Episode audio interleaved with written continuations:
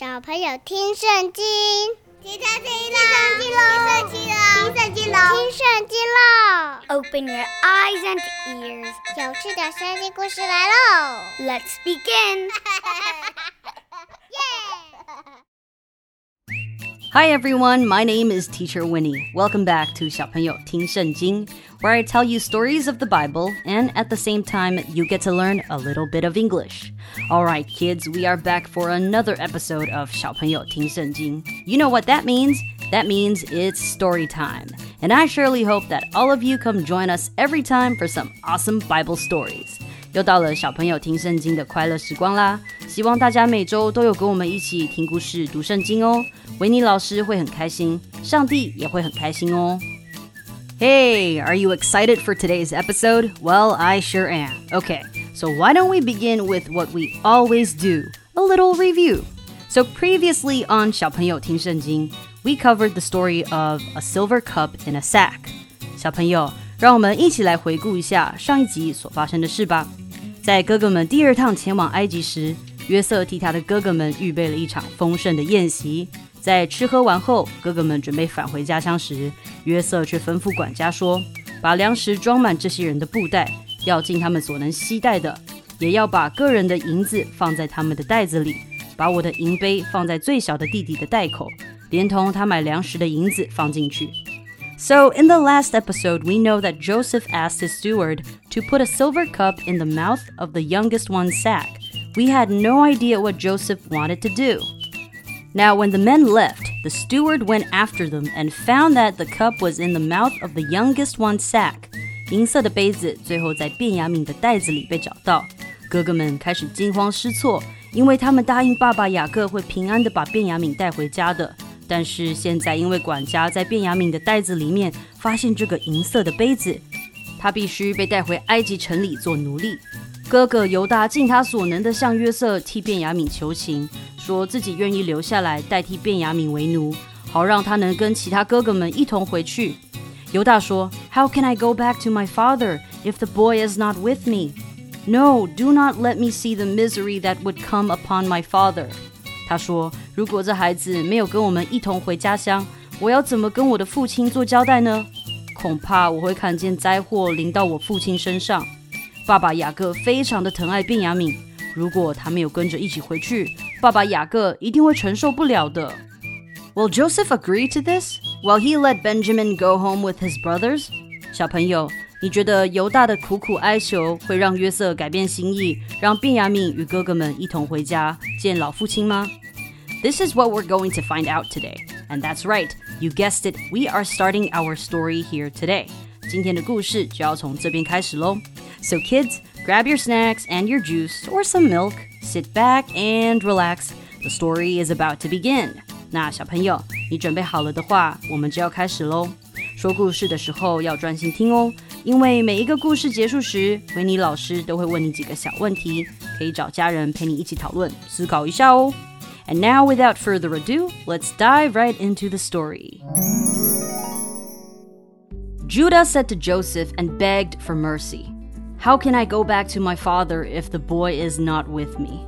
No, do not let me see the misery that would come upon my father. 如果这孩子没有跟我们一同回家乡，我要怎么跟我的父亲做交代呢？恐怕我会看见灾祸临到我父亲身上。on hearing this, Joseph could no longer control himself before all his attendants, and he cried out, Have everyone leave my presence! So there was no one with Joseph when he made himself known to his brothers. And he wept so loudly that the Egyptians heard him, and Pharaoh's household heard about it. 终于，约瑟再也没有办法压抑自己的情绪，他在所有人面前不能自制，就大声喊叫说：“叫所有人都离开我出去！”这样，约瑟向他的兄弟们表明自己身份的时候，就没有别人在场。压抑许久的约瑟终于忍不住放声大哭。 他已经在哥哥们的面前隐藏自己的身份够久了，于是他放声大哭。埃及人听到了，法老王一家也听闻这事。这件事连法老王都知道了。Joseph said to his brothers, "I am Joseph. Is my father still living?" But his brothers were not able to answer him. because they were terrified at his presence. 约瑟对他的哥哥们说：“ 我就是约瑟，我的父亲还在吗？” 哥哥们完全说不出话来，因为他们在约瑟面前都非常惊慌，非常害怕。Then Joseph said to his brothers, Come close to me. When they had done so, he said, I am your brother Joseph, the one you sold to Egypt. 约瑟接着又跟哥哥们说：“请你们上前来。”他们就上前去靠近约瑟。约瑟说：“我就是被你们卖到埃及的弟弟约瑟。” 终于在这个时候，约瑟向哥哥们表明了自己的身份，他就是当年被他们卖到埃及的弟弟约瑟。And now do not be distressed and do not be angry with yourselves for selling me here, because it was to save lives that God sent me ahead of you. 约瑟看到哥哥们惊慌的说不出话来，就跟他们说：“现在你们不要因为把我卖到这里来而感到忧虑或是自责。”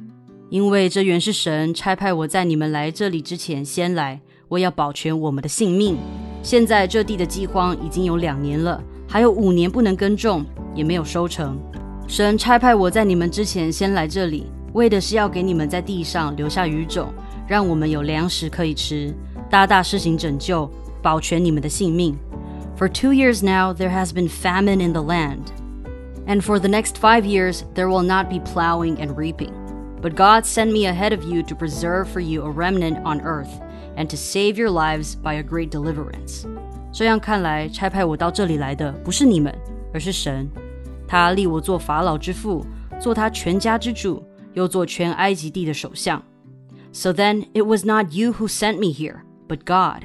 He made me father to Pharaoh, lord of his entire household, and ruler of all Egypt.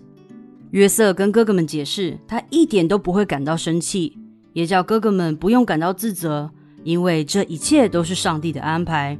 上帝拣选了约瑟先来到埃及，为了是要保全全家人的性命。See, kids, sometimes we might experience discomfort or challenges, but think of it as something that God has planned for you. Remember, everything happens for a reason. It is because you have a purpose and God has a plan. Just like in the story, God has a plan for Joseph. He has a purpose. 约瑟对哥哥们说：“你们要赶快回到我父亲那里去。”对他说：“你的儿子约瑟这样说：神立我做了全埃及的主，请你下到埃及，到我这里来，不要耽延。” Now hurry back to my father and say to him, This is what your son Joseph says God has made me lord of all Egypt. Come down to me, don't delay. 你和你的众儿孙、牛羊以及你一切所有的，都可以住在歌珊地，与我相近。我要在那里供养你，因为还有五年的饥荒，这样你和你的家人以及你所有的一切才不会陷入穷困里。You shall live in the region of Goshen and be near me, you, your children and grandchildren, your flocks and herds, and all you have. I will provide for you there because five years of famine are still to come. Otherwise, you and your household and all who belong to you will become destitute. 约瑟不仅原谅了哥哥们，还叫他们赶快回到家乡，把所有的家人和产业都带到歌珊地，让他们能在那里居住。约瑟能够供养他的家人。Now truly your eyes see, and the eyes of my brother Benjamin see, that it is my mouth which says these things to you. Give my father word of all my glory in Egypt and of all you have seen, and come back quickly with my father。”看呐、啊，你们和我弟弟便雅悯都亲眼看见，是我约瑟亲口对你们说话。你们也要把我在埃及的一切尊荣和你们所看见的一切都告诉我的父亲，也要赶快把我的父亲接到这里来。Then weeping, he took Benjamin in his arms, and Benjamin himself was weeping on Joseph's neck. Then he gave a kiss to all his brothers, weeping over them. And after that, his brothers had no fear of talking to him. 说完这些话，约瑟就抱着便雅悯哭了起来，便雅悯也抱着约瑟一起大哭。他又与众兄弟亲嘴，表示和好，拥抱着他们哭。然后他的哥哥们就不再惧怕跟他说话了。Now the report of it was heard in Pharaoh's house, saying, Joseph's brothers have come. So it pleased Pharaoh and his servants well. 这消息传到法老的家里，说约瑟的兄弟们来了。法老和他的臣仆都很高兴。太好了，法老王替约瑟感到高兴，并且对约瑟说：“你要对你的哥哥们说，你们要这样做，使你们的牲口载满货物，启程回到迦南地去，把你们的父亲和家人都接到我这里来。我要把埃及地美好的产物赐给你们，你们也可以吃这地肥美的食物。” And Pharaoh said to Joseph, "Say to your brothers." Put your goods on your beasts and go back to the land of Canaan, and get your father and your families and come back to me, and I will give you all the good things of Egypt, and the fat of the land will be your food. Now, this is just amazing. The Pharaoh was so happy for Joseph that he wanted his entire family to move down to Egypt. And they will have to worry about food no more because everything is prepared and ready for them in Egypt. God had a plan for Jacob's family, and this was it. 而且不止如此哦，上帝的恩典绝对超过我们的所求所想。法老继续对约瑟说：“现在我在吩咐你对他们说，你们要这样做：从埃及地带些车辆回去，用来接你们的孩子和妻子，并且把你们的父亲接来。不要顾惜你们的家具，因为埃及全地美好的产物都是你们的。” Did you think that was all? No. Of course not. God's blessings are abundant. So, of course, it doesn't end here. The Pharaoh told Joseph, and say to them, This you are to do take carts from the land of Egypt for your little ones and for your wives, and get your father and come back, and take no thought for your goods, for the best of all the land of Egypt is yours. 以色列的儿子们就照样做了。约瑟照着法老所吩咐的， 给了他们一些车辆和路上用的食物，又给了他们各人一套新衣服，但是给便雅悯三千四百二十克银子和五套衣服。And the children of Israel did as he said, and Joseph gave them carts as had been ordered by Pharaoh, and food for their journey. To every one of them he gave three changes of clothing, but to Benjamin he gave 300 bits of silver and five changes of clothing. 不只是哥哥们有礼物，约瑟也给他的爸爸雅各预备了礼物。约瑟送去给他父亲的有公驴十头，载着埃及美好的产物，以及母驴十头，载着五谷饼和给他父亲在路上用的食物。And to his father he sent ten asses with good things from Egypt on their backs, and ten she asses with grain and bread and food for his father on the journey. 大伙儿准备好后，约瑟打发他的兄弟们回去。他们走的时候，约瑟对他们说：“你们在路上不要争吵。” And he sent his brothers on their way and said to them, See that you have no argument on the road. So they went up from Egypt and came to the land of Canaan to their father Jacob. And they said to him, Joseph is living and is ruler over all the land of Egypt.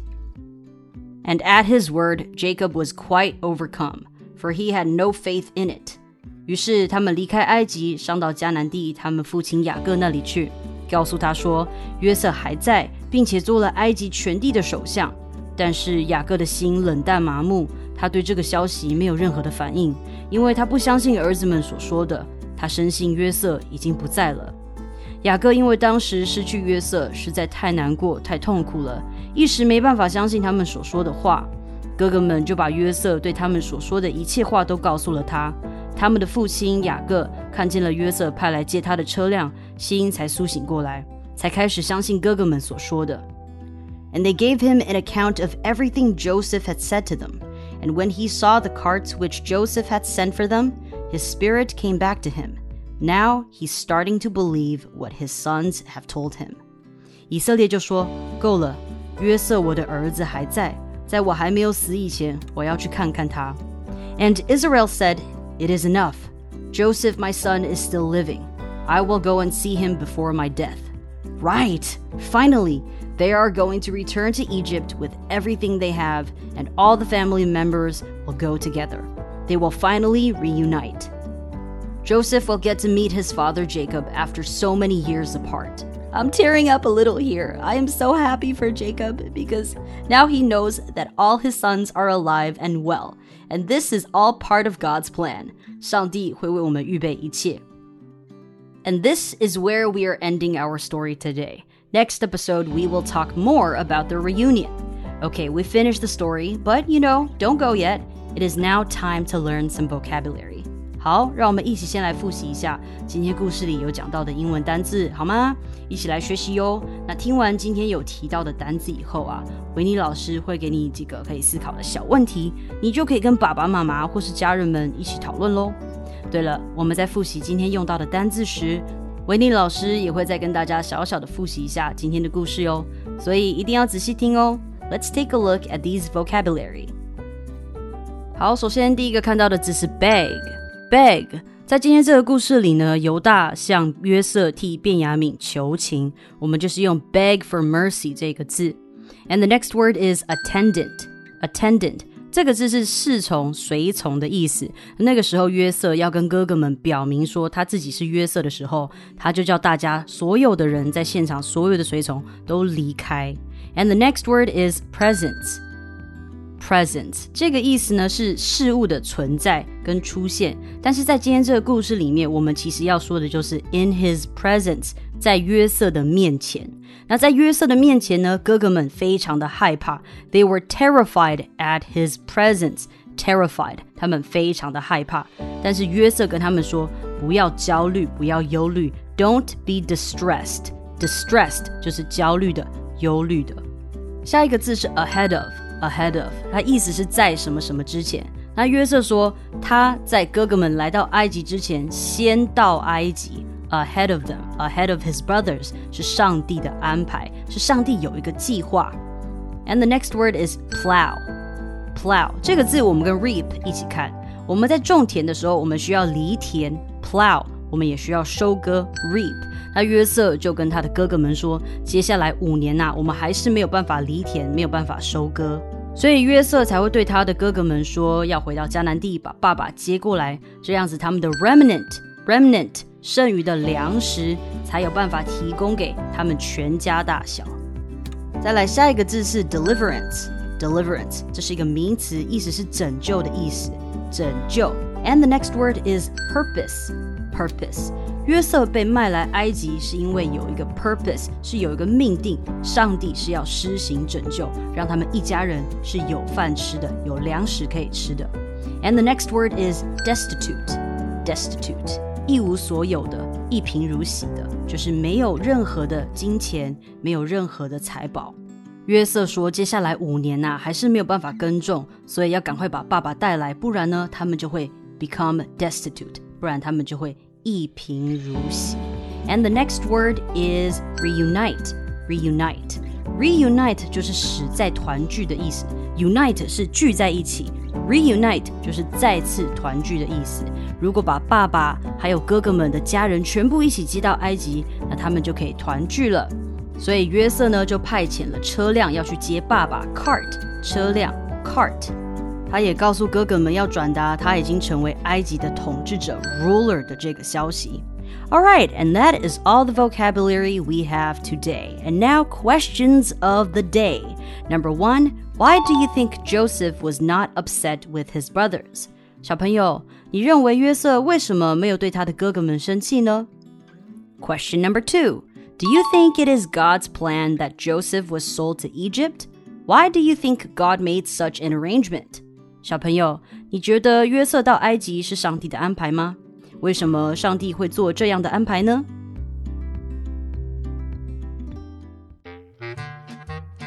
今天的故事就到这边啦。Thank you for listening to this podcast and story. 记得要订阅我们。Please make sure to subscribe and like and share so that you don't miss any future episodes. 也不要忘记分享给你的朋友，让更多人可以听到好听又有趣的圣经故事。